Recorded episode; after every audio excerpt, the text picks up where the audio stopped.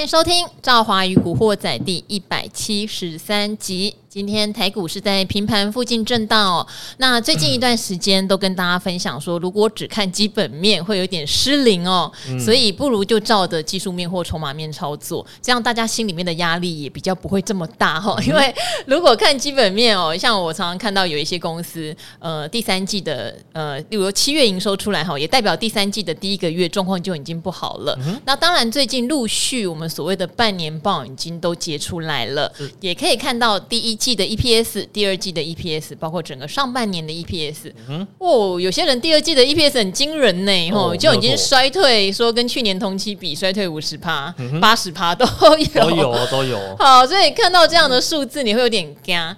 不过呢，赵华之前也常常提醒大家，有时候我们在做所谓的利空测试，或是 price in，有没有？就是跌了腰斩哦，跌了甚至剩下原来的三四成，是不是短线上的一个跌到平衡点？这个大家也要来列入参考哈。好，虽然基本面失灵，今天来的是一个。基本面达人，嗯哼，哦，他最近一直在做躺平族，我我已经躺平，到底是要躺多久？都反弹一千五百点了，赶快给我起来，好不好？呃、就是我们的存股教父古鱼。Hello，各位听众朋友们，大家好，我是古鱼。好。你为什么要一直躺呢？不是反弹了吗？啊，没有啊，因为弹的还不够嘛，所以我要继续躺下去。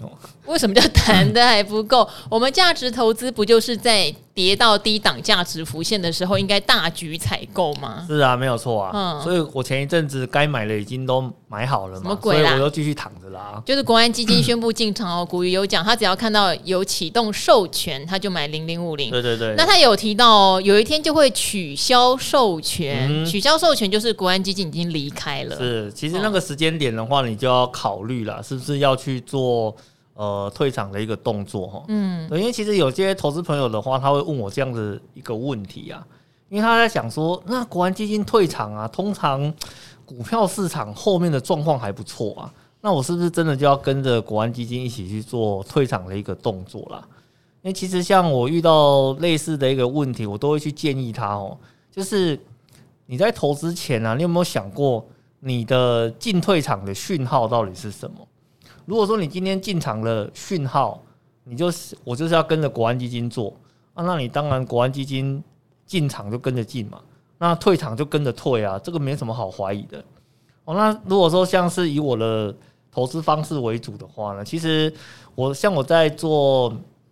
这种那个加权指数型的 ETF 投资啊，其实我主要是看景气灯号啦。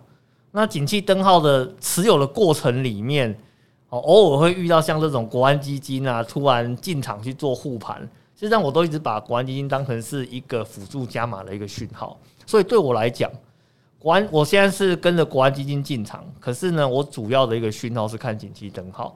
所以呢，呃，投资朋友会问我说：“那老师你？”景气这那个国安基金退场的时候，你会不会退？不会，我不会退的啊，因为根本还不到我退场的那个讯号还没有出来，哦，所以我会继续做持有的一个动作。呃，国安基金退场只是因为他觉得盘势已经持稳了，不太需要它了。这跟后面是不是继续走多头，或是你的股票达到不到达满足点是两回事。对，没有错，没有错。因为其实国安基金的目的就是要稳定市场信心而已嘛。那他觉得。他的一个目标达成了，他当然就退场啦。好，所以他其实跟看好跟看坏没有什么关系的，只是它的政策性的目标达成而已。吼，嗯，好，最近的话，美国哈有公布了他们所谓的华尔街十三 F 报告。这份报告，我想可能对台湾的投资人来说也不能说陌生，但我觉得参考性是比较不够。他就是会公布啊，例如说索罗斯在买什么。巴菲特买什么，对不对？哈，什么桥水基金他在买什么，就等于是有一些大咖基金，好像资产规模只要超过一亿美元的，嗯、都要公告他的持股。但我跟你讲，你一听就落伍了咩？这个一季三个月才买，搞不好你公布的时候，你都已经在偷卖。哎，对，没有错。好，或者是说像巴爷爷每次公布，你就想哦，可口可乐。哦，苹果哦，苹果，雪佛龙哦，西方石油，当然跟我们有什么关系哦？没错。但是我觉得巴爷爷当然也是有一些参考指标，例如他第一季的时候就大买石油股。对，事实上那时候乌俄战争还没开打哎，所以有时候是还蛮有一些前瞻指标的哈。是没错。只是走到这边哦。走这种一千五百点的反弹段，大家知道谁比较厉害吗？从、嗯、去年开始呢，我其实就会跟一些比较熟的投资朋友哈，他们有一些研究团队，他们会每一天就截那个投信的买卖超给我看。嗯、哦，投信呃买超，它不是像一般的什么前十大、二十大，它几乎就会列出来，然后还会顺便附带一些这家公司最近的状况。嗯、那也会有把投信的卖超列出来，讲一下这家公司附带状况。这份报告一直每天看，对我来说都很有帮助。就是我会在所谓比较偏多头或是反弹的时候，投信前几大买的真的还就会一路上去。嗯、那我也会搭配看一些隔日冲的筹码，免得说今天拉的其实不是投信，是隔日冲哈。我这样搭配看，在反弹段和所谓的多头段是对我很有帮助。但是如果是下跌，像那时候从一八六零零跌到一万三千九百多点的时候，这一段投信就吃瘪到不行。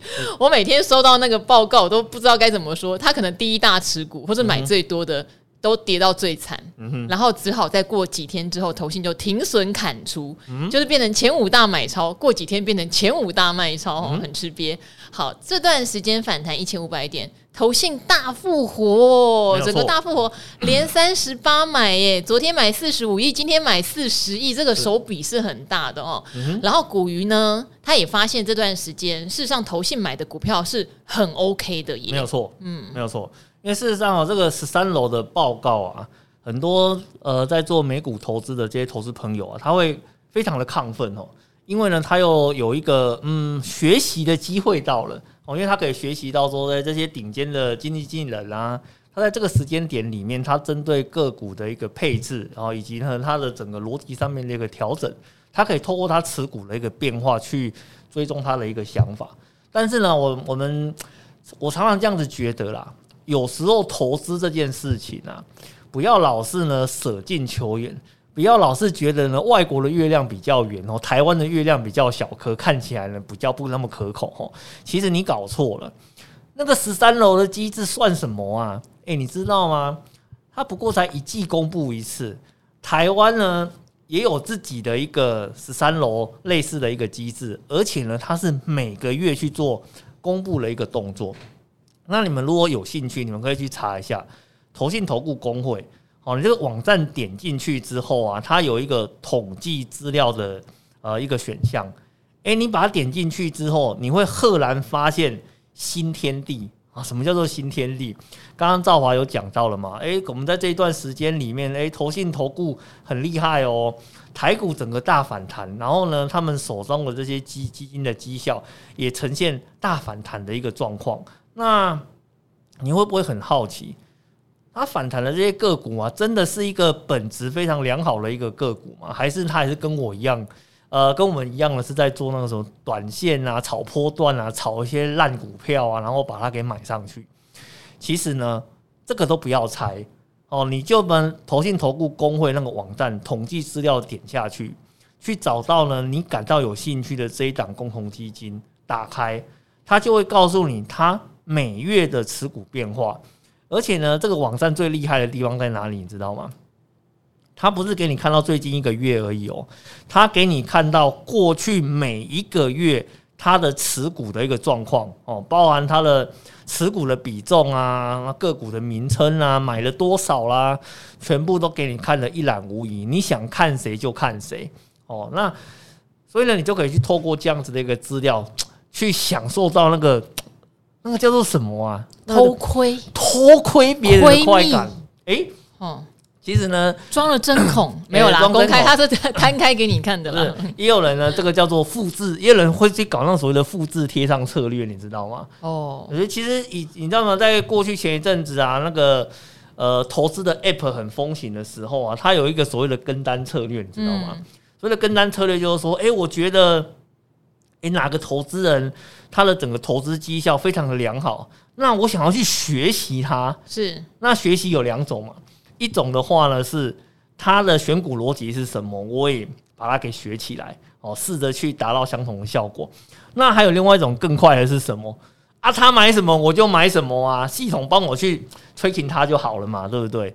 啊，那其实跟单的话讲的哈，就是类似像 tracking 这样子的一个动作，你买我就跟着你买，哦，你卖我就跟着你卖，所以你能够拿到多少绩效，理论上呢，虽然我没有百分之百，但是也不会差太多。哦，那像这个十三楼的啊，像台股十三楼这个资料公布出来之后，你也可以做类似的一个事情啊。比如说，你觉得哪一档呃共同基金啊，这个基金经理人他长期选股的一个绩效哦，你觉得很满意，然后呢，他的逻辑你也很喜欢，那就简单了嘛，你就透过这个网站点进去，看他每个月持股的变化是长什么样子。你买我就跟着你买，你卖我就跟着你卖。那虽然呢，我不会跟你达到一百趴的一个效果，但是呢，也不会差太多嘛。诶、其实这样子也不错啦，还可以提供给我们的听众朋友来做一些参考吼。好，我刚刚一直在想那个就是跟单策略，后来终于想到了史蒂夫跟戴夫。哎、欸，对对对对对，eToro 后来被金管会说那是违法的平台，超掉了。诶，其实那个。除了像 eToro 这个平台之外，像之前那一阵子的话，很多香港的券商进来，它有类似的一个平台的一个功能哦。嗯。哦，所以我们不要真的去这种跟单平台啦哈，嗯、我们跟操盘人嘛哈，基金经理人。那刚刚特别也讲了，如果这个反弹持续哦，有一句话叫做“市场永远是对的”。嗯、我们有时候会看这样的趋势不顺眼，像赵华就是很容易不顺眼的，因为我们会对个别公司知道它的情况，是，但是我也会注意哦，例如说，即使某公司我知道它第三季、第四季非常差，嗯、我也认为还会再反映未来的差，可这段时间上涨就不要随便去踢它。好，就像那时候元宇宙。都在涨，我也知道宏达电亏损啊，嗯、可是那个势头、筹码跟技术面往上冲的时候，就不要随便空它，很容易嘎空哈。嗯、这段时间。都在嘎空，呃，全市场有一些公司哦，它结出来第二季的季报很差，七月的时候很差，那个融券都已经空到满，嗯、空到满就会发生大股东来嘎你的事件。那大股东嘎你哦，不代表说他就觉得自己多自信多好哦，嗯、他嘎完你价钱好了，他可能就会跑掉。哦，那小散户永远就是比较倒霉的。是是是。哦，这一点我觉得最近在做股票特别留意，不顺眼不要乱空，嗯、很有把握的话你要保留子弹。例如说往上空也可以哈，嗯、或者是你就按照技术面找强势股，你是往上做多，嗯、其实都是可以的。是的，是的，重点在你的资金配置。嗯哼，好，那因为股鱼不做空啦，他他就只能在旁边点头。干嘛这样？我们是永远做多的投资人啊！对，因为他永远做多。好，那边今天股鱼来，我觉得有一些蛮棒的问题，也可以顺便帮大家回答哈。像有一位，我想也是很多刚入门的投资人会有疑问的哦。嗯、他说，到底为什么哈？就是一般人不就领死薪水吗？那达人们一开始不是也领死薪水吗？是，没有错。那你们这些人怎么可能累积到什么千万身价呢？嗯、怎么来的？他说，到底是因为工作好、金流够，还是因为神操作？嗯哼，他说呢，呃，五星吹吹好节目哦，留想留十星只有五星。他要问哦，为什么呢？女神和大来宾们有这么多钱可以投资哦，甚至有些来宾分享过，都接近破产。但但到底如何翻身？是借钱吗？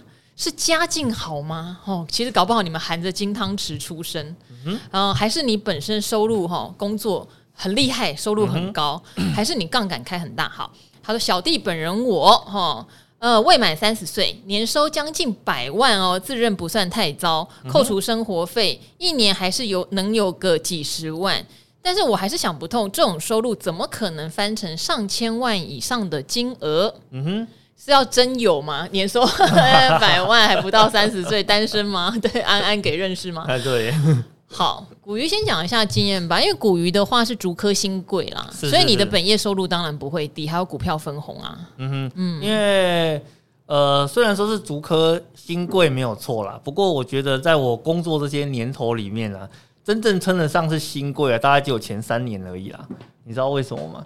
为什么？因为后来你就变老贵。不是啦，因为后来那个整个科学园区的部分，它有实施一个所谓的分分红费用化嘛。嗯。那分红费用化之后，其实呃，竹科新贵分红的一个神话，好，在那个时间点，哈，就戛然就落幕了，哈，那就只剩下呃公司的一个正常的薪资收入哦，还有奖金的一个部分啦。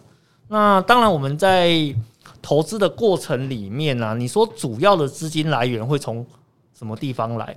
我应该这样子讲哦，其他人我是不知道啦哦，但是呢，我主要的工作来源，呃，应该说我主要的资金来源的话呢，来自两个地方，一个呢是我的收入，嗯，另外一个呢是我太太的收入，诶、欸，这就很重要喽，这就很重要喽。你这样子，幸福哥怎么办啦？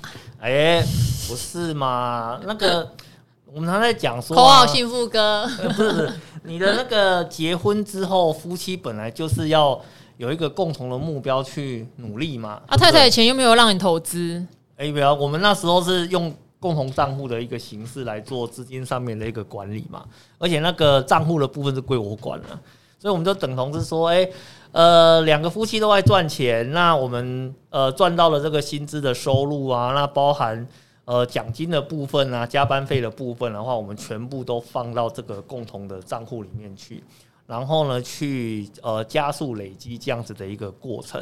哦，那当然，我们觉得在这个部分呢，我有两个东西想要跟呃这位朋友来做一个分享的。哦，首先第一个，你绝大部分的资金来源一定是从薪资收入开始，嗯，哦，所以呢，你千万不要说，哎。呃，我想要去投资，好，我想要去把投资的部分做好，所以你就把你的呃本薪收入的部分做得很差，我觉得这个心态完全是要不得的哦，因为你的本职收入的部分，这是一个你可以预期，甚至呢，你可以透过你个人的努力去增加的一个收入哦。那可是呢，投资这件事情啊，我们这样子讲好了，投资哪可能一帆风顺的？它有可能今年很好，明年就不好啊，甚至呢，你中间遇到一个很大的回档，这些都是很难说的。所以在整个投资布局的过程里面，哦，薪资收入如何让它变大变多，哦，这是我们一直要去思考的一个问题。那第二个的话呢，这就涉及到你的储蓄率到底高不高？因为很多人在谈投资啊，他常会跟我讲说：“老师啊，我的年收入百万，我的年收入两百万，我的年收入三百万，甚至我前一阵子很夸张，我还看到那个网络网络上有一篇文章在讨论说，我跟我太太加起来年收入四百五十万啊。”可是四百五十万呢，他感觉到他的钱不够用。他说是想要买很贵的房子，印象里是那样。对对，他想要去买很贵的一个房子。嗯，那其实呢，我常常会常常会讲说啊，你如果有兴趣哦，你可以去玩一个很有趣的游戏，叫做现金流。嗯，哦，其实现金流是一个非常早期的一个游戏。那它里面呢，有一个非常有趣的一个观念是什么？就是说，我们常常会觉得，我们要做到投资做得很好，是不是？你一定要很很有钱才能够做到这件事情。可是呢，我在玩现金流这个游戏的时候，他给了一个很有趣的观念。他说，其实呢，重点哦，并不在于你一开始的钱多还是钱少，重点呢是在于你的钱放在什么地方，有没有创造出它的一个价值，以及呢，你在投资之后带来的一个新的现金流量，能不能够去 cover 到你的支出的一个部分。好，所以其实这是一个。呃，投资观念非常大的一个扭转哦。那而且另外一方面来讲的话，我跟我太太储蓄率非常的高哦。我们当初我跟我太太是这样子谈的，就是每个月除了那些什么房租啦、水电啊这些必要性的一个收入，我们把它给留下来之后，大概我跟我太太每个月的零用钱呐，大概每个月就是每个人各拿五千块，其他的部分的话呢，我们尽可能全部都把它给留下来。哦，那包含你一些奖金啊，比如说有些什么分红啊、绩效奖金啊这一类的，那我们大概是百分之九十全部都放到共同账户存起来，那剩下百分之十的部分要干嘛呢？要拿来花啊，好不好？诶，这很重要，你知道吗？你今天如果钱百分之百存进去的时候，你会感觉不到我有拿到一笔奖金。对，也不要让自己真的痛苦到极点啦，省是省。但是还是要有一定的娱乐，对对对，你还是要有点娱乐嘛，所以我们这百分之九十全部存到账户，然后百分之十的部分再拿出来做呃一些呃生活品质的提升啊，或者是吃好一点哦，然后给自己一些额外的一个奖励啦。所以其实我们在整个本金累积的过程里面，这两件事情很重要。第一个，想办法扩大你原本薪资收入的这一块，哦，让自己的表现更好。让职务得到提升，好，让你未来薪资的空间变得更大。然后第二个的话呢，是你的储蓄率，你要去思考，你虽然年收入百万，但是呢，你说你存了每个月、每年还有还有什么数呃什么几十万可以存下来嘛？对，一年可以存几十万，哎、或者投几十万、几十万。我跟你讲啊，几十万讲清楚啦。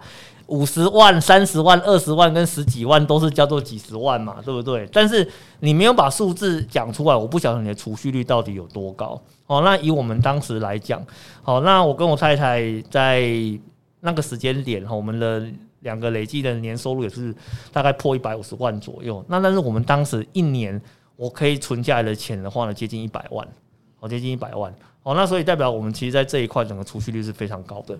哦，所以其实我们在投资的过程里面，先要有本金，你再去谈后面的投资嘛，对不对？这是。呃，两个不同的一个方向啦。嗯、好，那因为权证小哥也有来分享过他当初怎么翻身的哈，我觉得他那集讲的很仔细，他就是开杠杆啦。坦白说，好，但是他是在做完很深入的权证研究之后，而且当年的权证发行没有像现在那么机车，是是是，我们。不知道好方不方便讲哦，像权证工会也会委托我们推广一些权证的事情，但他们就不要小哥，嗯、因为小哥会去抓一些权证发行的 bug。哎，对对对，没有错，没有错。好，但是早年他在用权证翻身的时候，他是研究的很透彻，加内加万啦，嗯、或者还有什么有那个什么比例，我现在怎么背不出来，被小哥打死哈。啊、然后后来还要研究筹码，等于是小哥是开杠杆，哦、嗯，从破产边缘就翻身起来。他也有出书写他那一段，股鱼是纯股派的，所以他是本业的收入很高，再用慢慢。存股利滚利上来的，对，没有错。还有呃，大家也可以去找我的那个频道哈，理财达人秀里面有一个频道叫做老王爱说笑，嗯、老王爱说笑里面有一集就整集在讲老王当初破产，嗯、然后回家跟弟弟借钱，嗯、然后家人觉得你根本就是个败家子、不孝子，要把他赶出去，他就跪在客厅的那一段非常血泪的过程，嗯、而且过程中女朋友也跑了，嗯、哦，然后后来他就他是用短线操作哈，技术分析的短线操作，然后让自己在。算这个短波段专心交易，把钱滚上来的，现在开超跑嘛，对不对？对对对，没有错，没有错。所以呢，这些人都有他们特异的功能。可是我也必须讲哦，嗯、这些能够成为达人的人，可能在某种程度上，他们还是少数人。嗯、他们还是少数人，大多数人可能就是领个死薪水，所以才会觉得怎么可能会滚成这样哈？嗯、我也必须说没有错，他们可能就是在这个市场里面前百分之五的人。嗯、那我们至少可以让自己比同年龄的同才进步的更快。我觉得这个是理财最大的要件。理财不是让你一夕致富，不是让你明明呃本业收入很少，却可以累积上千万、上亿。其实不是的，是它可以超越你本业收入之外，给你带来额外的收入，而且一辈子的保障。是对，所以我觉得这个东西是是很珍贵的资产，但是不要把它想成是一夜致富的东西。嗯哼，好，好。其实我们有个更重要的东西要跟呃听众朋友做一个分享啦。就是说呢，不要靠想要说靠投资啊，然后就把你的老板给 fire 掉。诶、欸，这个是也是有，就是我们这边很多人都是这样，可是不要学他们，他们是坏榜样。对，那个千万不要想要去，呃，千万不要说你投资出发的目的是这个样子啦。嗯，因为这样子，我觉得你可能一开始你的目的歪了哈，你后面整个做法的部分就会比较偏激一点。因为像我在一开始做呃这个纯股投资的时候啊，其实我的目标非常的简单。就是说我想要达到类似像现金流游戏的那个效果哦，就是我可以透过投资然后创造一个新的现金流量的一个部位，然后呢，它可以去 cover 掉我一部分的一个呃生活的一些支出的一个费用哦，让我的整个生活的压力变低。其实我一开始投资的目的主要是针对在这一块，哦，那当然你在随着这个时间的过程里面，你为了去达成这样子的一个目的，你就会开始去着重在说，诶。有哪一些个股可以帮助我达成这样子的一个目的？那这些个股有没有带有怎样的一个呃财务的特征、财务的一个特色？哦，那我们就会把你的选股的目标往这个方向去做调整。那当然说，公司本身的获利会带来更好的一个现金收入，在持续一段时间的呃复利的利滚利的一个情况之下，才会慢慢的去达成这样子的一个效果。那其实我们来做一下分享哦。那像我们从一开始。从零开始创立到你第一个所谓的千万投资部位，其实这个时间呢，我们大概走了接近七年左右的一个时间哦，并不是你在股票市场里面看到说，哎，好像我一开始就五十万啊，就一年之后就突然翻成所谓的八百万啊，在隔年翻成两千万、三三千万，感觉是一个很神奇的一个故事。其实我们坦白讲啊，你说这个故事是不是真的？我们不否认，在市场上也许真的有。呃，这样子的一个非常呃厉害的一个投资人，真的在很短的时间去做翻倍的一个动作。但是对我来讲，我不认为我是一个呃这么厉害的一个投资人。但是呢，我跟你讲说，但是我跟所有的投资人一样，就是一步一脚印，慢慢的去做这部分的一个累积，才达成现在的一个效果。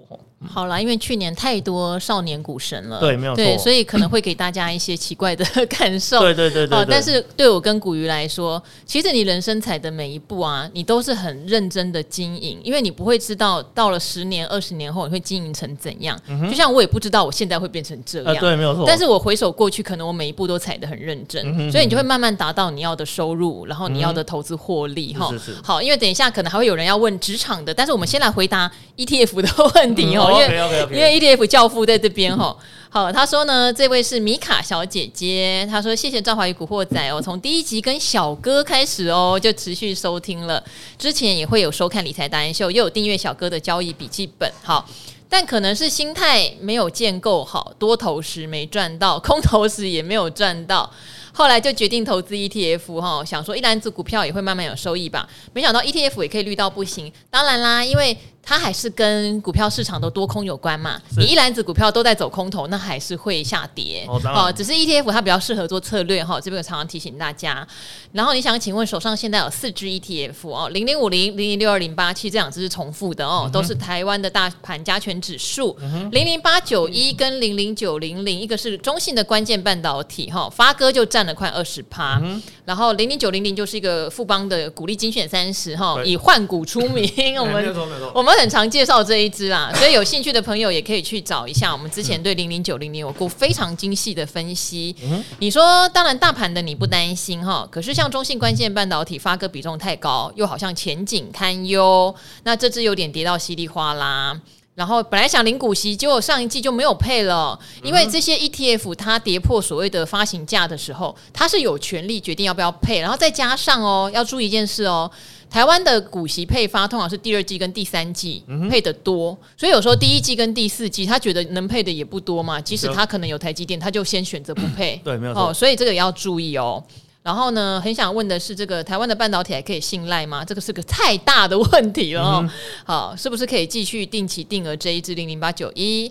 然后零零九零零也想说，是不是能够赚到最甜的一段？哈，股息也很不赖呀，一点二元。结果公布后涨了一天，吼吼，你没有仔细听。那个赵华与古惑仔，我们特别有跟大家提醒，零零九零零公布股利的那一天，溢价八趴啊，大家乱买啊，对，溢价八趴就把它殖利率全部吃光了。哦，那天还独家在古惑仔提醒，隔天他们就会调整，他们会用发行商造势让股价压下来。没有错。好，所以一集都不能错过赵华与古惑仔，我们都会去讲这些事情。好，这跟你心里的剧本不一样哈，填息之路遥不可及，也离成本价好遥。遥远？难道就九零零吗？好想哭哦！好，首先你买 ETF 不应该只想着买一笔就赚钱哈。正好一天到晚在提醒大家，你在做策略投资，你买基金 ETF，你怎么会认为你买第一笔就要赚钱？不是吗？哦，他还是要采取所谓定期定额的策略，因为你真的不知道什么时候是高点，什么时候是低点。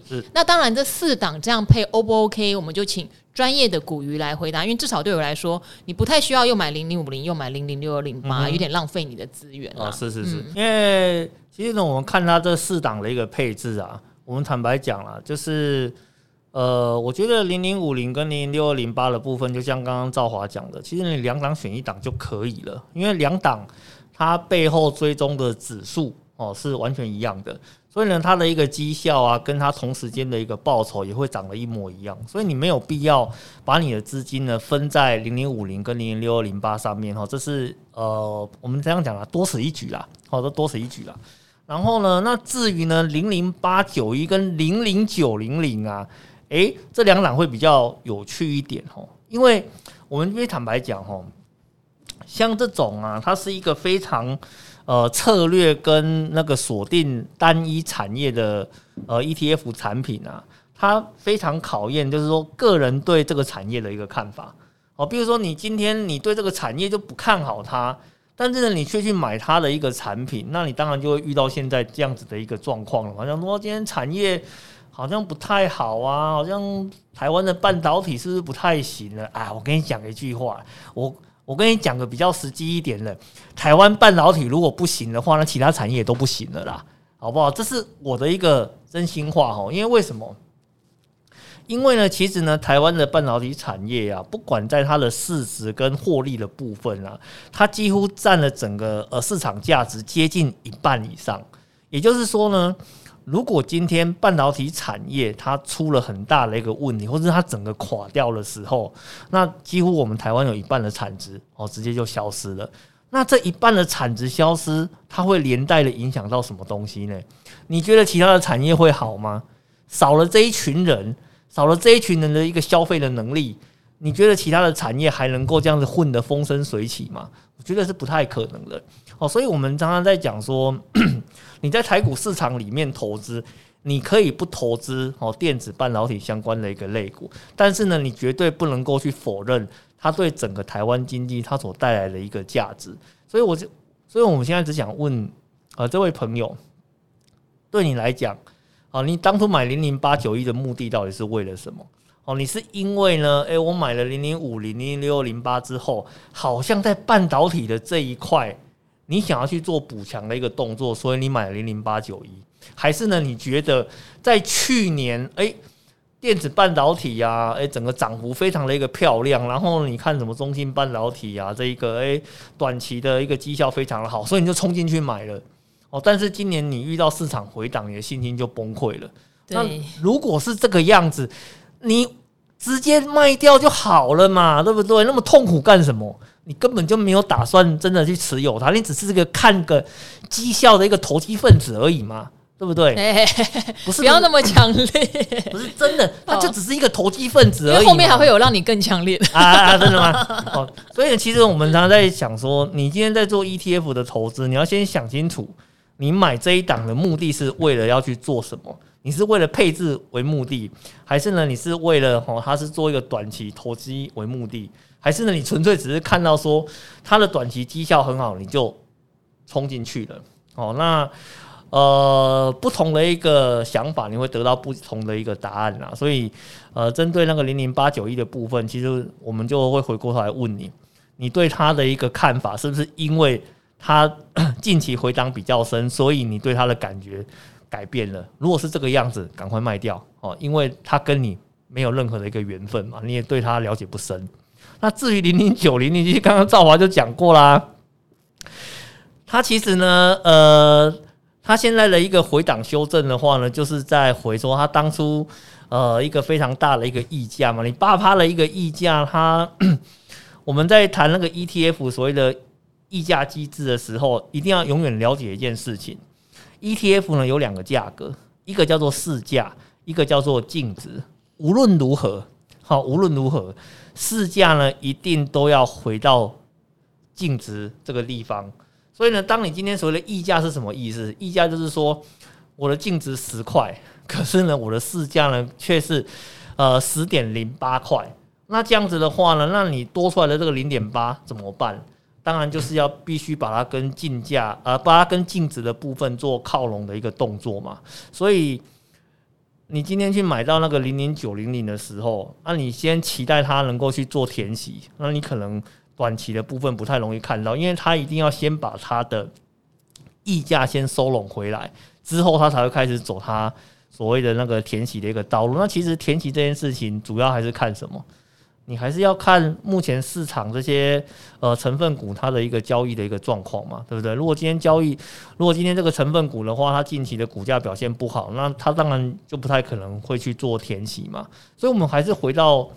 呃，最原始的一件事情，ETF 呢，它并不是一个所谓的稳赚不赔的一个产品，它只是一篮子的股票，只是呢，这一篮子的股票，它有一个非常明确的投资的策略，它不停的在做呃换股的一个动作，所以我们以前在节目里面也经常提醒观众朋友这件事情嘛，就是你今天买了 ETF，你有没有去了解它的投资策略是什么？那你有没有去认同它它的投资策略啊？如果有，你已经了解了。你也认同它的一个投资策略，那它接下来的整个呃局势上上下下的一个状况，你应该了然于胸嘛？那这样子的话，其实你是不会害怕的。现在最怕的就是纯粹看到绩效就冲进去买的哦，因为这种只要一跌，人就跑走了哦，那这样子其实对你的投资是没有什么太大的一个帮助啦。嗯，好，我觉得古惑仔可能是坊间讲最多投资观念的，所以会希望大家在买这些不管是 ETF 或者是股票的时候，呃，即使觉得我们有点啰嗦，好不好？我们让古鱼喝口水，他今天喉咙不是很好，可是我觉得真的要听进去，因为。我觉得很多人对 ETF 很奇妙哦，觉得它是稳赚不赔的东西，买了不应该跌。嗯、这个事情从我们做节目到现在，不断的会有人有这样的感受，嗯、然后觉得一篮子股票就不容易跌，不是的，是一篮子股票都在跌，它还是会跌。是的，但是它比较容易做策略。哈，我有时候觉得我讲的都有点烦了，可是大家，我怕大家听烦了，不是我讲烦了。哈，例如我之前。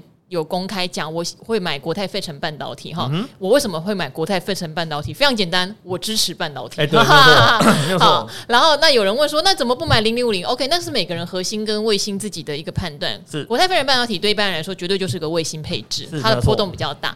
那那时候买买第一笔二十八块，都有在节目里面讲，它也不是跌到二十。二四二二吗？嗯、然后你就会往下买嘛。嗯、你其实，在往下买的过程，你均价大概就二十四吧。所以那时候我就提醒大家说，我现在可能账面赔十十几趴，你不会有太大的压力。嗯、重点是你在往下走的时候，你有没有就是持续的买进？例如说一个月买一次也好，一个半月到两个月买一次都好哈。嗯、那现在它已经弹回二十七块多啦。嗯哼，那你。现在完全是赚钱的状态，所以它就是一个很适合做策略的。那很多人问我为什么喜欢，我就是喜欢半导体嘛，好不好？半导体是未来啊，我就喜欢半导体，半导体是生产力啊，对不对？然后我还要买摩根美国科技，这也讲腻了嘛哈，我连净值几块钱买的都有跟大家分享哦。对对对对。好，那你说赵华都讲这个，对啊，你投资从现在到现在有节目开半年，我要买多少档？不可能嘛。所以投资专心做策略。不要自乱阵脚，嗯、了解你买的商品，嗯、了解你自己的个性，是我觉得这个实在是非常重要哦。好，接下来要挑战古鱼了啊？怎么了？啊、因为念出来，古鱼一定又会说这个呃，你 你不是真的想存股，好，你不是真的，甚至我跟你讲哦，他他说他是技术线型派，朱老师来会说你不是技术线型派，哎，好，希望这个三重至尊宝不要怪我哈。他说：“因为你看了理财达人秀两年哦，嗯、你说你吸收到了古鱼存股术，叫价值派的阿格力、木华总经哦，筹码大胃王，这个是小哥了哦。永年猜股票干嘛这样讲？因为老师是四七年的经验了。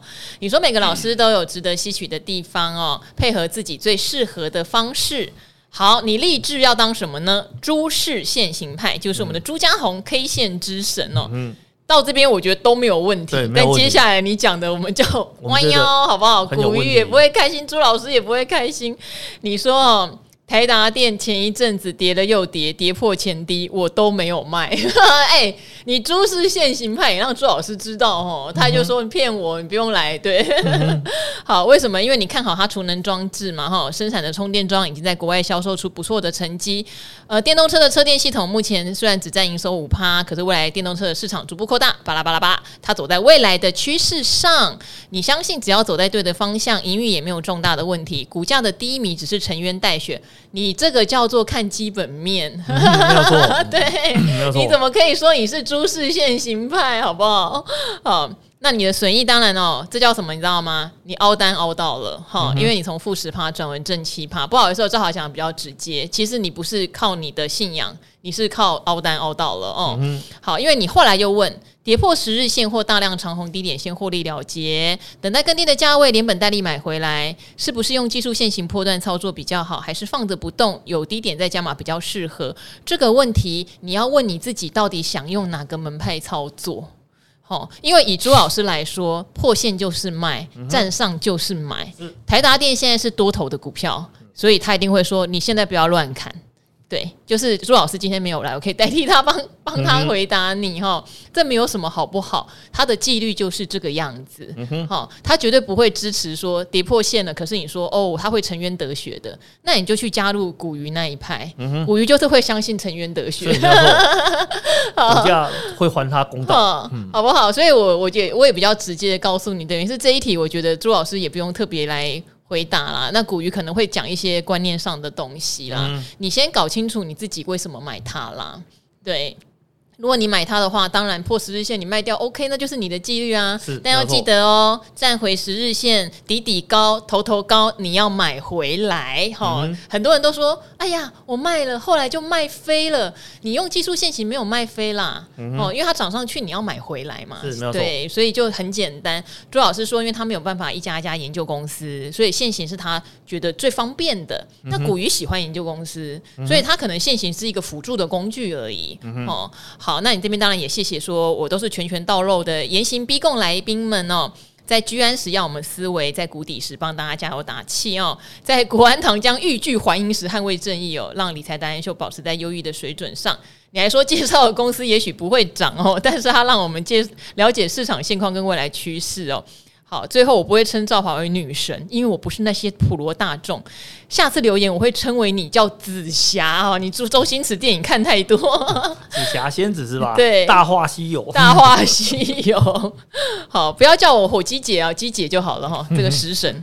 好，朱老师最近好像有点咳嗽，保重身体哦。也祝永年老师身体健康。古鱼今天也在咳嗽哈。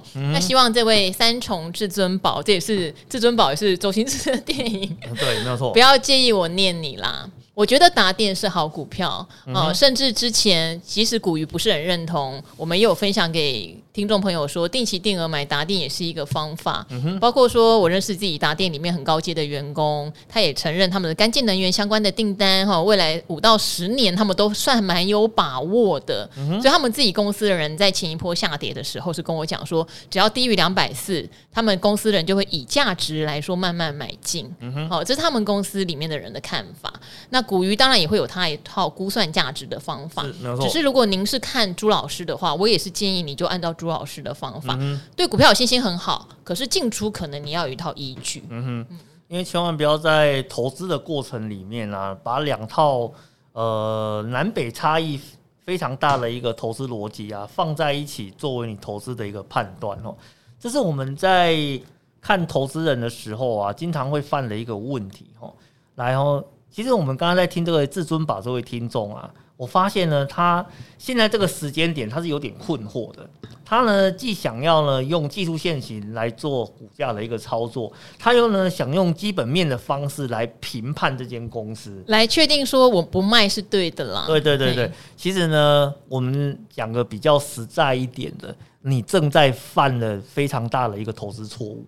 因为为什么？因为啊，技术线型的买点啊，通常呢是价值的卖点。那 那技术线型的卖点呢？那通常是那个价值的买点，因为可能跌得很深。对，所以它其实有时候它是一个呃非常颠倒的一个逻辑啦。所以我们刚刚赵华才会讲说，你一定要先弄清楚到底哪一个派系它是非常适合你的。那你如果确定好你的派系之后，你就要坚守这个派系的一个纪律来做买进卖出的一个动作哦。那不然的话，你看。你在这个逻辑判断的过程中，你的思维一直去打架，你怎么去找到一个呃所谓的正确的判断？甚至我讲个实务一点的，你要怎么去做投资之后的一个检讨？你没办法检讨啊，是不是？而且 你看哦，我觉得最关键的一个状况的话呢，就在他写的第一段话里面。你看他，你你想想看，你的第一段话你是怎么写的？他说他看了理财达人秀两年，欸，没有没有，他后面有针对不同老师的部分做说明嘛，对，不对？你说权证的话，呃，权证小筹码大胃王就看筹码嘛，对，对，对，对不对？朱老师就看现行嘛，嗯，对不对？你是存股，对，老师存股嘛，木华哥是看总金嘛。哎，欸，你有没有发现一个很有趣的事情？其实呢，不同的达人，他在整个投资的过程中，他有遵循一套他非常 坚持的逻辑，然后呢，只在这套逻辑里面去寻找他成功的一个方法。所以呢，呃，我们以我自己为例，哈。你绝对不会听到我跟所有的来宾，或是我跟赵华在讨论，诶，这一档的一个技术面筹码的状况是长什么样子？哈，它有没有破线啊？有没有头头低啊？有没有什么什么什么日月吞食啊？什么三马万马奔腾啊？什么鬼的？诶，哪来的万马奔腾？我没听过朱老师教这个啊，什么什么有母子怀抱啊，母子怀抱啦，对不对？诶。其实你不会听到我在跟赵华还有其他的来宾在讨论这个问题，嗯、因为为什么他都讲一些更无聊的 ROE、IPS 啊，营业现金流啊。对对对，因为 因为呢，这个逻辑的话呢，是我过去以来呃投资成功的一套方法，所以呢，我一直遵循了这套方法，然后我愿意花很多的时间想办法去强化它，想办法呢让 它的缺点不要这么明显，然后让它的优点呢可以被凸显出来。哦，那这是我成功的一个方式。那当然，我对他的一个建议就非常的简单了。嗯，你如果今天。照你所说的，你想要呃跟着朱老师去学习所谓的技术陷阱的一个逻辑，那就请你坚持哦，你就按照技术呃技术陷阱的一个逻辑去看一家公司就好了，你不要再去研究它的目前的一个基本面的一个好坏。其实基本面的好坏，在这个时间点对你来讲。不过就是你持股的一个借口而已哦，甚至说下跌的时候你不愿意认输，想说呢，诶，它就是因为基本面很好，所以我可以熬久一点让它弹回来。其实我觉得这个想法是不对的哦，你一定要去从中去做一个选择啦。而且我相信啊，如果他愿意花那么多的时间去了解各个老师他的一个内容，然后呢去从中做一个选择的话呢，那我非常的肯定哦，只要当你把你的那个门派非常确定下来之后，它后面的整个投资绩效的部分一定可以做到一个非常好的一个效果。好啦，古鱼还是温情的结尾，就觉得你应该是有用功。嗯、好，我的股票也是分两种啊，一种就是我对它的体质非常有信心的哈，那我就会遵循古鱼的教派，我几乎不太会动它。嗯啊，而且就像之前我说我存什么联强大车队嘛，也是大家都 听到烦的，嗯、没有什么好动它的、啊，它股息很稳定啊，哈，有低点下来就买一点买一点嘛，那。很多次听听名牌的说有鸟猜股票，OK 啊，你猜股票，我觉得诶听起来有点道理嘛，现行也往上，我就做一段嘛。可是只要一有点不对，我就落跑了嘛。哎，对，也不用担心卖不卖飞，没有错，没有错。对，因为你只是沾个。就是别人的对 别人跟你讲的名牌，所以还是可以很开心的做。可是你要知道自己在干嘛，这个是比较重要。好，最后喽，好，最后一个大考验了。大考验 听起来好可怕。大家还是踊跃问问题啦，你不要把我的听众吓到啦。干嘛这样？虽然大家观念上我觉得都微调一下就好了哈，但是还是会很直率的告诉你，可能哪边微调会对你的投资路一定更有帮助哦。这一位叫做努力摆脱韭菜族，他说我是二零一九年下半年开始。是存股的存股族，等于到目前资历也才三年不到哈。然后呢，现在已经五十出头岁了，存股是为了退休做准备。那一开始没经验，胆子不够大哦，所以就是存了便宜的金融股跟 ETF，只敢每隔一段时间就买一两张。那去年金融股大涨，就不敢再买金融股了。好，今年初台积电跌到六百，就开始用零股买台积电哈。好，大家要仔细听喽哈。一开始太开心，买的比较快。后来听古惑仔赵华提醒要慢投资，所以就开始买的比较少。好，均价是五六五，那还是看起来买蛮快的啊，因为台积电有跌到四三三，对不对？好，那也留意我说的慢投资和降低持股水位。存股目前成本占资金的六成，呃，前一阵子总获获利负一成多，还好了啊。现在好不容易弹回成本附近，也不错啊。在想说是不是该积极减码啊？你不是在存股吗？好，木你你不是在存股吗？你年初存的，你现在就想卖了，你这个不叫存股啦哦，好不好？我一边念，你可以一边回味思考一下你自己做的行为，好不好？好，目前持股哈，刚开始买的金融股跟零零五零赚比较多，零零五六小赔，结果呢，你零零五零就停买了，你改买零零六二零八，我不太理解。好，可能因为零零六八。六二零八的手续费有比较便宜一点点，然后，那你又把零零五六改成零零八七八，是国泰的永续高股息。其实我有点不理解，为什么你大盘换大盘，高股息换高股息，好像没有必要硬换哈。嗯、然后你还要买国泰五 G Plus，那你讲后买的都赔很多，所以你就问了哦。你说不久前我有分享，如果资金不紧，可以抱着等解套。其实我对这句我自己内心充满问号。我应该从来不可能只单纯的说资金不紧就抱着等解套，不太像我的风格，一定有前因后果但书。没有错，所以对跟后面跳过去 对，所以我不太知道你讲这句话的意思。我只会一直提醒大家要做策略，好不好？这个是我可以确定的，我不会叫大家抱着等解套呀。到底发生什么事？好。那他说，如果向下买哈，以便摊低成本，资金要投入不少，如何分配也是问题。为什么呢？定期定额没有分配的问题啊，是没有错哦，也没有择时的问题啊，是没有错哦啊，你就收入来就往下扣，就这样子啊。然后那因为台积电价格高，跌幅大，赔的也多，请问达人们有何建议？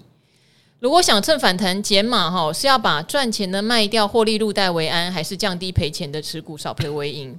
这是个大哉问，因为你在存股，所以我觉得这两个问题都不存在才对。嗯、对，除非你存错股票，是没有错。哦，然后呢，或者 ETF 必须要减码，只需要向上摊平，这个是我们长期讲的、啊。除非你买的是非常利基型的主题型 ETF，、嗯、可能你要注意它的波动太大。是，但也是买全指股的，或是高股息型的，嗯、它没有什么一定要认赔砍出的问题。重点在你的纪律跟策略哦。好，你说你很乐意向下买，但是你的困扰是不知道该用哪种策略。还有人说三角形法哦，跌越多买越多哦，什么微笑曲线、定期定额，你说你都试了，可是有个共通点，不知道向下买的低点跟时间会多长。好，钱要够多，心脏要够大，常常买到半路就怀疑会不会低点没到，资金用完。加上慢投资以及持股水位比较太高，不要太高，保留现金的建议。后来我的脑袋就卡住了。嗯哼，好好微笑曲线法，你会觉得如果多头来了，好，殖利率也变低，就会买不下去。嗯，好，然后你的券商软体有定期定额，是零股买进，多头时可能买不到，空头时又可能买在当日的高点，所以试一段时间就停了。想请教存股达人股鱼或阿格力分享长股长期存股的策略跟信仰、嗯、跟心法，嗯、然后你写你是存股信仰者，好，我念完那么长的一串哦，嗯、你到底有没有发现你很矛盾呐？因为 你你会不会想想的太复杂了？嗯哼，完全就一套。好不好？定期定额，微笑曲线本来就是在弹上来的时候，你就会享受到获利的果实啊！你又怕你买的高，可是低你又怕你扣不在最低点，然后不知道扣多久，是没有错。对，那你这样怎么存呢？呃，我们这样子讲好了啦。呃，这位投资朋友的话呢，他患了呃投资经常见到的一个通病啊，就是呢，他觉得啊，我们跟他。讲了一些很简单有效的方法，不符合他的预期啦。你知道为什么吗？因为其实这个是我在外面上课的时候啊，我所观察到的一个现象哦，就是你跟他讲一些老生常谈的，但是呢很有效的东西，那个学员啊就在桌上就睡着了。可是呢，你如果今天跟他讲的是说了，诶，某一套未经证实神秘的方式，也许呢你这样子做之后的话呢，整个绩效会大反转。哦，所有人眼睛为之一亮啊！哦，刚刚周公那个周公来找的全部都跑光了，然后立刻振奋精神来跟人问说：“老师，这个神秘的方法到底是什么？”阿尼玛帮帮忙！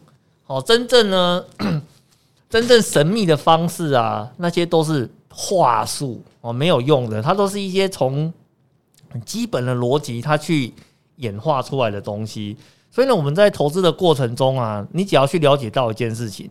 如果有哪一套方法经常被人家提及，然后呢，你就是觉得呢这个方法很简单，很没有用，那我跟你讲，那个就是真正有用的一个方式。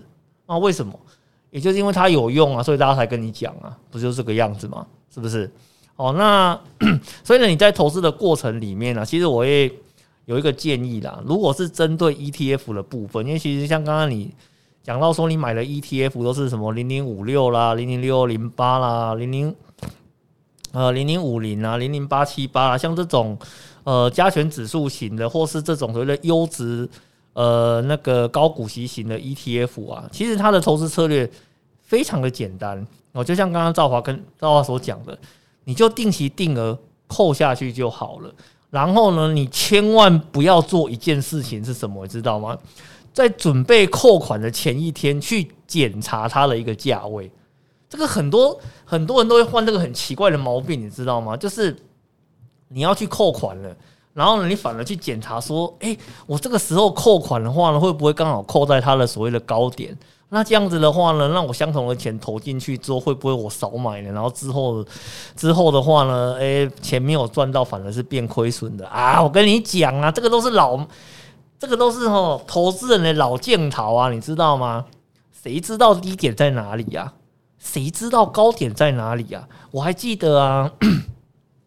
当初那个理财达人秀啊，还没有变成那个电视版啊，我们电视版就纯网络的时代，纯网络那个时代啊，快三年前。你还记得我们那时候在讨论台股指数的时候，我们讨论的是什么？那时候才九千点吧，九千多点嘛，对，对不对？然后呢，只要那个那个破万点，大家都讲说，哎呀，台股万点是高点呐，对不对？到了万点之后，你就赶快把你手上的持股全部都卖掉，因为呢，台股的万点一定站不上去，一定会跌下来。我跟你讲，现在是二零二二年，你再回头去看过去的那段时间讲的那个话，荒谬啊，是不是？万点就是闭着眼睛随便买，到现在全部一定都赚翻了，不是这样子吗？但是呢，你有没有发现，我们在那个当下，其实没有人知道到底高点跟低点在哪里啊？你唯一可以做的是什么？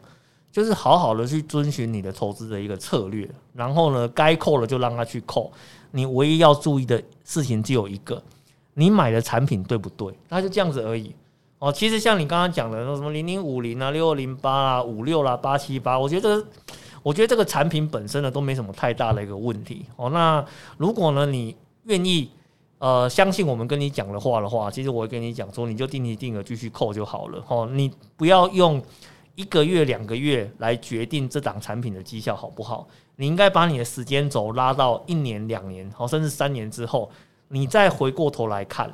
你就会发现，其实我们跟你讲的话是真的啦，我没有骗你啦，对不对？骗你干嘛？对我又没什么好处，是不是？因为你已经没有时间乱想了啦，我只能这样讲。因为你五十几岁开始做存股哦，有时候你要把方法放放单纯一点，不要想太多。是没有。而且我也不确定你现在每个月到底还有没有收入，因为如果你把存股两个字换成存钱，你就会觉得你写这些很奇妙。有人会说：“哎呦，我一下子就把钱存完了，所以我现在都没有钱可以存了。嗯我钱我钱存越多，我越紧张了。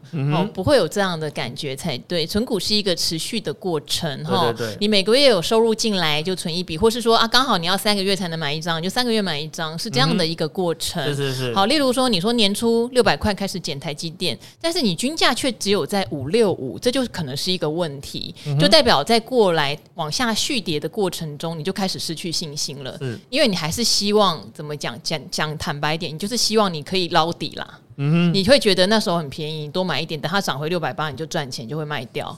其实你的心态不在存股，你的心态很明显是想做捞底和做破端。嗯哼，所以我是会建议改掉，因为你现在要存的是你的退休金，没有办法这样胡思乱想，然后短线操作。对，然后 如果你不改掉的话，你就会不停的在换股。以及明明是便宜价，你出不了手，嗯、哼然后你会在高点就把钱打光，哎、嗯哼，这些问题会一直循环。是其实我觉得会蛮大的压力，是没有错。嗯，真的好，这个 希望没有让你觉得听起来很失望。可是我觉得这个东西如果能够从心里面开始怎么样矫正吧，嗯、我觉得真的会对你叫做存股信仰者这件事情有帮助。哦，对，嗯、因为其实很多投资的问题啊，都来自于他观念有没有被矫正过来了。哦，因为你如果说观念这种非常底层的东西，它的没有去做到一些调整跟改变的话，其实它后面呃针对存股的这件事情啊，它永远都会走在相同的循环里面，就是在上涨的过程中，他觉得他在存股，可是下跌的过程中，他就会想要做价差，然后呢，他就一直在这种存股价差、存股价差、存股价差的这种思维里面反复的去做转变的一个动作，然后最后就会造成很多。心理上面的一个困扰，比如说这个时间点，我到底应该遵循哪一个逻辑来做我相关的一个配置？哦，那久而久之的话，就会对呃投资失去信心啊。所以其实你看哦，有些真的很认真在做存股的，其实呢，你在看他 呃，比如说有时候我在我的 FB 里面做一些留言，然后是做一些文章发表的时候，其实你会发现，如果我在发表这个内容呢，是跟了诶什么股票啊，或是某个产业啊，出现一个非常景气不好的一个现象，那留言的部分就会很有趣。那真在做一个长期存股的人，他都会他会先跟我检讨两件事情。第一个检讨就是说，老师这间公司呢，它的一个基本面的一个状况，我做了哪些的判断？哦，那它其实呢状况并不错啊，并没有太差。然后第二个的话呢。价格跌下来的过程，他手上已经有持股了哦，但是呢，他觉得非常的兴奋哦，因为他可以利用这次的机会去增加他的整个持股的一个数量，然后呢，而且把他的成本的部分再做呃一些降低啊，因为他锁定的东西不太一样，他锁定的一个重点不完全是在价差上面哦，他如果很多人他在投资这件事情，他考虑的是退休的话，其实他思考的应该是。哦，我买这档股票，增加它的持股之后，未来可以为我带来多少的一个现金流？那你要去思考啊。今天股价的高低，并不代表这间公司能够提供你现金流能力的高低，对不对？那你股价跌下来，它还是可以提供这么多的一个现金流，其实你应该是要兴奋的啊，代表我可以用更低的价格拿到更多的一个现金流哦。那你在价格跌下来的过程中，反而是很兴奋的。不过我要提醒你，你会这样子想，是因为你心里所想的是我要怎么用。呃，存股的这个方式去达成我退休的一个目的。可是你如果是价差的话，你也许不一定是开心的，因为有可能你之前买的价位比较高，现在跌下来的话呢，你没有去思考现金流，你思考的是说，哎呀，我的账面损失了，这是一档烂货、烂股票，害我赔钱。哦，其实这个就是一个观念上面的一个差异啦。哦，当然说我们今天刚刚有谈到这样子的一个问题，我们还是想跟观众朋友做一个分享啊，就是说，请你要坚定好你对投资的一个想法。哦，因为你投资想法的不同，它会影响到你在投资的决策上，你会怎么样去做出一个调整哦。好，最后有位幸运的听众，因为他留在理财达人秀刚留，那因为他问的是天域，我很熟的一家公司哈，我就快速的回答他的问题，因为他是放空天域，但是最近当然大家知道驱动 IC 在反弹哈，被嘎到了，嘎到就问是不是自己放的时机点不对哈，确实是有一点啦。如果您有听我前两天的理财那 赵华与古惑仔，我其实有解答天域，好，所以大家真的不要错过。有时候你问我想说，哎，我前几天才刚提醒过。怎么就来了哈？因为好这边我就略了哈，因为天钰是驱动 IC，大家知道，我之前也常常分享过它。那终端消费产品都极大的逆风，面板的报价也下跌，库存也增加哈。那但是你在新闻上看到天钰董事长说，哦，七月是营运谷底，今年第四季的业绩有望开始翻扬。对，你也看到董事长干嘛出来做多嘛哈？然后告诉你第三季库存它会认列跌价损失啊哦。老板的态度也要做多，好，有原因的啊、我前几天其实有稍微提过，其实我们的编辑很可爱，他还帮我把那个那个标拉出来。我说这个是内幕，可能不适合做标，我还把它删掉。然后呢，但是你的意思是呢，天域在一百零九年的 EPS 是四块多哈，平均本益比大概九倍。那你认为哈，认为明年的天域业绩回归正常，就算给十倍本益比好了，股价大概大概也应该在一百元的以下。所以你是除完息，你就分批融券放空了，成本一百零七。那本来以为它会跟敦泰一样持续贴息，股价下探，但是事与愿违哈，不但没有跌，近期上涨哈。所以想要问，这样的预想是不是有问题，还是这个阶段放空太早了？好，这边身为一个曾经放空天宇的人，你太晚了，我是觉得你太晚了。嗯，如果今天你对这家公司它的基本面前景你比较掌握不到哈，老实说，一般人都掌握不到基本面的前景，就是说你不太知道它下几个月会怎么走。那因为像我是有在跑，就是了解产业，或者是我有一些跟公司的资讯，所以我大概就知道说，好，例如说我之前分享过某一档 MOSFET 五月营收创新高，但它可能是今年的最高。所以，当你看到创新高、股价拉快涨停的时候，事实上对我来说，它就是一个放空的机会。这个是从基本面你有领先资讯可以做到的。那天钰，我那时候有分享，有一天天钰涨停板两百零二点五吧，哦，我就想他们有资格涨停板啦。它接下来就是一连串的烂这样，所以那天就是一个很好放空点。好，但是这些都是你要对基本面，你知道它未来会怎么样，才有办法做的判断哦。好，那当然就一路跌啦，跌跌跌跌到它要除息了，对不对？你也得回补了嘛。那这段很肥，很好赚，那没有赚到，那也没办法喽。好，就等它除息完哈。除息完就遇到几件事，第一，董事长出来喊多，至于是不是真的多啊、呃，我有点持保留哈。我觉得他第四季毛利是不太可能起来的，但至少董事长的意思是这样。那前几天我有提醒大家是，某些公司哦，董事长或是大股东哦，可能会把他本来在质押的股票就是解质啦，哦，解质就是他可以卖了，可他不会拿出来滴滴卖啊。所以他会先走什么？像天域、敦泰都是融券极高的股票哈，他们会先走嘎空，先把你们这些空单嘎一轮上去之后，他会有一个比较好的价钱卖。那还有，当然就是最近这一波的反弹，大家有注意到吗？哈，涨的都是已经跌到右下角，极度右下角哈，腰斩在腰斩，天域的高点快四百耶啊，它跌到一百了。它不是腰斩，它是已经剩原本的四分之一的价钱了，所以它最近在反弹，那也是很合理的。好，完了，我这边要讲的是说，如果你对它的这个脉动不是很清楚，有时候你就按照技术线型操作，因为天域在跌破季线之后，它一直回不去，回不去你就其实比较难有找到好的空点。那最近在反弹嘛，反弹到接近季线，我觉得是它第二个好的空点。这时候大股东的轧空可能也差不多了。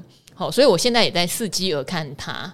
好，那所以我觉得问题是这一波你确实空得太早，上一波你你没有空到啦。我觉得有点是这个问题哈，希望给大家一些解惑。驱动的明年确实不好，可它明年不好，不见得会在中间没有反弹呐，对不对？它不见得会一路下去啊。这个就是一个呃股票市场上面有趣的议题。所以做空的话比较容易被嘎，因为做空没人权，所以被嘎的时候一样哦，停损还是要做哈。即使它的股票前景是不好的，但是我觉得停损还是要守好哦。然后等到它。